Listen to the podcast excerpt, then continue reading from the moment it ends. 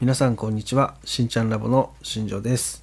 今日も質問に答える配信になります。よろしくお願いします。質問の内容はこちらになります。えっ、ー、とこの季節、えー、スタイリング剤を使った時にえっ、ー、とどうしても髪の毛がベタベタになります。また、えこの時期夏だからなのかわからないですがえーと、顔おでこ周りに、え、吹き出物ができたりあとは耳の周りに出来物ができたりすごく困ってます。これは、何が原因なんですかっていう質問が来ました。今日はねそこについて答えていきたいと思います、えー、今回ね男性からの質問でした。ありがとうございます。はい。これはですねあの考えられる原因っていうのが全部で3つあります。はい、そこについて1個ずつ話していきたいと思います。まず1つ目ですね。えー、これは一番多分原因として考えられる、まことじゃないかなっていうふうに思うんですが、1つ目は、えっ、ー、と、スタイリング剤が原因で吹き出物、ニキビができてるケースっていうのがあります。えー、これは、えっと、ワックスだったりとか、あとは、えっ、と、ジェルとかを使ってる方に多いです。えっ、と、これはですね、あの、スタイリング剤に含まれている油分っていうのがですね、えー、この肌にね、垂れてくるんですよね。まあ、それが原因で、えー、肌が荒れてしまうっていう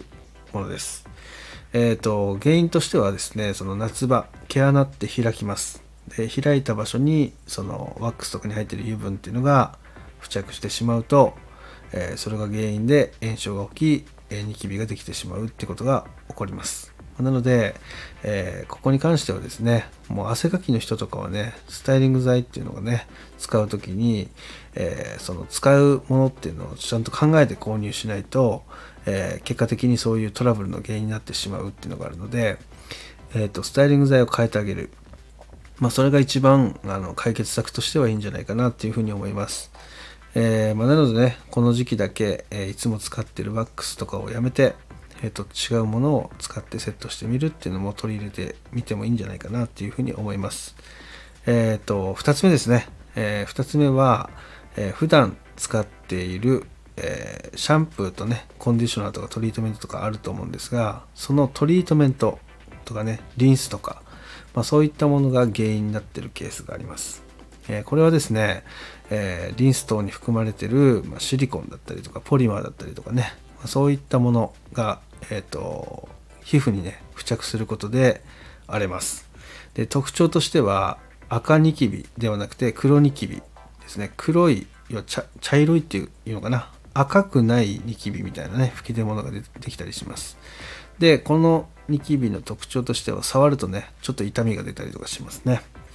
なので、えーと、黒ずんだニキビ出来物がねできてる場合っていうのは、えー、普段使ってるリンスやトリートメントそういったものが原因で、えー、起こってるケースが多いです、まあ、そういった場合はねあの使用をやめれば、えー、治りますので、え夏場はねトリートメントやリンスは使わないで、まあ、シャンプーだけで過ごす、まあ、そういうふうな取り組みを入れてあげると多分改善できるんじゃないかなというふうに思います。でこの出来物の特徴としては、えーと、顔周りあとは耳周りそこだけではなくて背中の方にも同じように出来物ができたりしますので、えー、背中の方ねそこにもねその出来物ができている場合はもうほとんどの場合は、えー、トリートメントや、えー、リンスそういったものが原因で起きてます、まあ、なのでね使用を直ちに控えて、えシャンプーだけで乗り切れる方法を考えてみるのもいいと思います。はいですね。はい。で3つ目、えこれはね前回の放送でも話したんですが、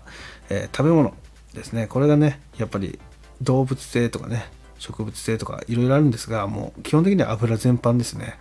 まあ、油が偏った食事を取ったりとかすると一時的にそういう肌荒れっていうのが起きたりします。でまあこれがね、えー、本当食事の改善でしか治せないものなので、えー、特にね代謝が落ちてきてる人っていうのに起こりやすかったりもするので、まあ、自分がねその普段運動してないとかねそういうことがね心当たりのある方っていうのは、まあ、ちょっと運動をして、えー、しっかりこう、えー、老廃物を出すっていうことをしたりもしくはそもそもの食事を見直して食べ物を気をつけていくっていう風に取り組みを変えてあげれば改善できると思います。えー、大体ね、この大きく分けて3つが原因で、えー、夏場ね、えー、一時的にそういった肌荒れを起こすことがあったりしますので、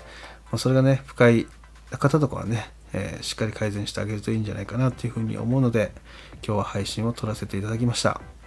え少しでもね、皆さんの参考になればいいかなと思っております。え今日も最後まで聴いていただきありがとうございました。ではまた明日。バイバイ。